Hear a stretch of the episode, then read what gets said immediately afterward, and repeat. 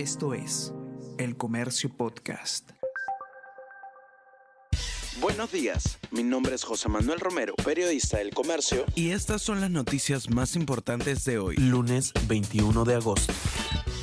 Más de 21 pruebas comprometen a Pedro Castillo en caso ascensos. Un total de 108 elementos de convicción sustentan la denuncia constitucional de la fiscal de la Nación contra el expresidente y el exministro Walter Ayala. Se presentaron declaraciones de colaboradores eficaces que ratifican irregularidades en ascensos tanto en las Fuerzas Armadas como en la PNP.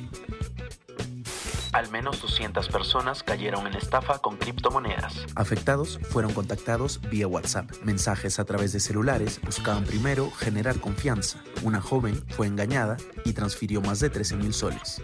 MTC instalará dos puentes modulares como acceso al nuevo terminal del aeropuerto Jorge Chávez. Implementación estaría lista en octubre del 2024 y los puentes operarían provisionalmente desde enero del 2025 hasta que se culmine la construcción del puente Santa Rosa, asegura la ministra de Transporte y Comunicaciones, Paola Lazar.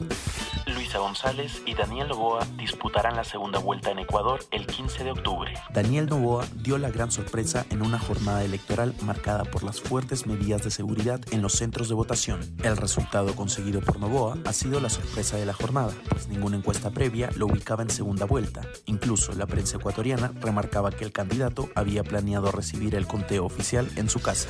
España reina en el Mundial de Fútbol Femenino. La selección ibérica se coronó campeona mundial por primera vez al vencer 1-0 a Inglaterra. El gol fue de Olga Carmona, quien se enteró del fallecimiento de su padre después de la final. El Comercio Podcast.